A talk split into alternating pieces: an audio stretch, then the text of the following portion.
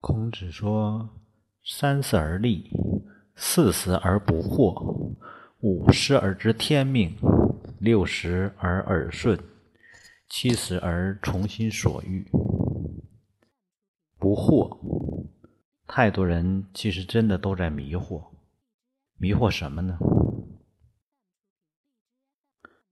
因为有所求得不到，或者是得到的。担心会失去，总觉得眼前很多事情跟自己臆想的不一样，所以很多人都在迷惑中去度过，于是很难让自己的心静下来，然后不断的去争，不断的去执着。其实，当人真正不惑的时候，心就会静下来。人生很多的东西可能会反而更顺一些，想要的担心得不到，那的根源就是你想要的是不是你理所当然的？比如说，有的人过年节要给别人去送礼，别人为什么要送礼呢？如果你的价值存在。那么别人会争着给你来送。当你价值不在的时候，你想要也是很勉强的。所以说，你想要的得不到，那么我们所要考虑的这个核心点就是我们是否当位。经常在讲厚德载物，我们的德行在没在那个程度上？所以说，经常有很多退了休了。失落，为什么失落？因为把自己的位置当成了自己。很多人在位的时候，价值不是在人，而是在位。所以位置不在了，价值就不在了。新上位的人具备了你原本具备的价值。当看明白这一点的时候，还有什么可迷惑的呢？所以，想要的得不到，我们应该考虑。比如说，我们做一份工作，别人给我们三千，那么想一想，你的价值是多少？如果你的价值是三万，那么你的三千会稳稳当当，只会上升，不会下降，你就不会担心有人替代你。所以，用心在自己如何增值上，那么。就不用用心在如何保住自己的位置上。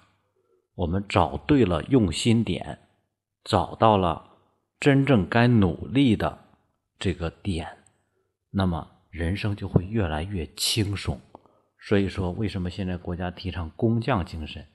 当你真正把自己所能做的事情做到极致的时候，你会发现生活越来越轻松。担心得到的会失去，也是一样的道理。我们在这个位置，是因为我们无可替代，还是因为这个位置而让我们显得有价值？所以说，我们得到的东西是不是已经够了，或者是该轮到别人得了？如果该轮到别人得了，那我们应该知道我们的位置是在哪里。是在往上还是往下？是往前还是往后？适当的退位，适当的上位，就会让人生变得更轻松一点。凡事都有一个因果，当我们想明白了这一点的时候，你会发现，所有在我们生命中发生的事情，都不是突然的和意外的，一切都有它的轨迹可循。比如说，当我们觉得眼前一件事情很不顺利的时候，那么想一想这个事情是怎么来的。当我们给了别人一个不好的态度的时候，在今后可能我们跟他的相处中就会有某些东西反馈回来。这就相当于我们往一个池塘里扔了一个石子，荡起的波纹，最终还会反射回来。有的人为钱迷惑。有的人为职位迷惑，有的人为关系迷惑，有的人为子女迷惑。前几天看了一篇文章，写说子女我不欠你任何东西啊。他的文章主旨就是说，父母并不欠子女的，所以说子女要自强，要懂得珍惜。当然，他的利益是很好的，但是然后我给的回复就是：没有相欠，怎会相见？我们人生中所有经历的东西，都有它的前因后果。我们这一世所有经历的事情，其实都是有前因的。我们所碰到的任何事情，所以说为什么他会成为我们的子女？当我们想明白我们该承担的事情，所以我们真的不欠子女的吗？他来到了，那么我们做了我们该做的事情吗？我们真的承担好我们该承担的事情了吗？如果承担了，那么子女一定不会是眼前这个的样子，所以不用说前世，不用说后世，就当是我们所做的事情都在去循环往复。所以很多人讲的俗话叫做现实报，因为小时候对子女没有尽到该尽的职责，所以中年之后我们就承担着孩子的叛逆，孩子的。这种各种的问题，教育上任何的借口都不能够成为豁免的理由，因为教育是没有办法重来的，孩子的成长是有轨迹可循的。很多人迷惑于钱上，盯着钱，总想赚钱。其实我们都知道。有德持有人，有人持有土，有土持有财。所以说，我们的德行不够的时候，你光求财，就相当于在银行里边，你的存款不够，你光想要提钱。我记得曾经听过一个人讲一句话，说有大师给他算命，说你有很多财，你的命里很有财。然后他就说：“你难道不想把它体现出来吗？”然后他说：“我不想。”说，你看你命里边比别人都有钱，你不想着算一算，怎么能赚到吗？就相当于你的后院藏着无数的金银财宝，那么我可以帮你把它体现出来。其实，当他说这句话的时候，我第一的反应就是不想。我家后院藏的钱，我为什么要体现出来？藏着就好了，因为它永远是你人生的财富。但是很多人总想着如何去获得更多的钱来享受自己的生活，其实不想一想，你所有提出来的都是你人生该享受的东西。这就是为什么很多人钱有了，福没了；钱有了，家没了；有的钱有了，命没了。因为你的福就是你的地。你把地所有的东西都挖掘尽了，这个地就贫瘠了，就不会再有生命存续下去了。所以说，我们活着已经是在享福，想着如何创造更多的福。当你的福都满溢出来的时候，你的财才真的能够让你获得幸福的感觉。这就是为什么有钱不见得幸福。但是幸福的人，钱一定不是他缺的东西。所以说到这儿，我就想起一个词语，叫做认命。很多人总觉得自己的命不好，为什么做点买卖我就赔呢？为什么我刚刚好一点就碰到点意外呢？哦，最近听到好几个人说：“哎，倒霉的谁又撞了车了，对吧？碰着对方就讹着他，好了也不出院。”等等类似的事情，总觉得自己倒霉。其实任何事情都没有意外，所有的事情都没有意外。我们要学会去认命。之前曾经有人在说，说在城市改造的时候挖了渠道了，然后一个女的走路的时候喝酒，喝完酒之后她去卫生间，非得要抄近道，走在那个挖开的那个坑道上面。结果崴了一下脚，直接崴的小腿骨折了，啊，然后呢，把那个施工的公司告到法庭，最后呢索赔了四十多万，然后就说你看人家这个聊天人说，你看人家嗯无缘无故摔了腿崴折了，然后得了四十来万，还很沾沾自喜，嗯，很多人还很羡慕。其实不想为什么会有这样的灾祸，拿钱来解决，最终挖空的是你的福德。所以说，很多人是在用自己消耗生命之质的方式来获取表象的一些东西。认命，当我碰到任何事情的时候，我觉得这里边一定是我欠下了什么，我哪方面不足。于是我很认命，我认命并不是说我觉得自己很倒霉，我就是这样的，而是我在想，为什么我会承受这个事情？一定是我哪里做的不够，哪里做的不好。于是我会在源头上去继续的努力，因为我要改变，因为我要的不是眼前这个结果，但是我接受这个结果。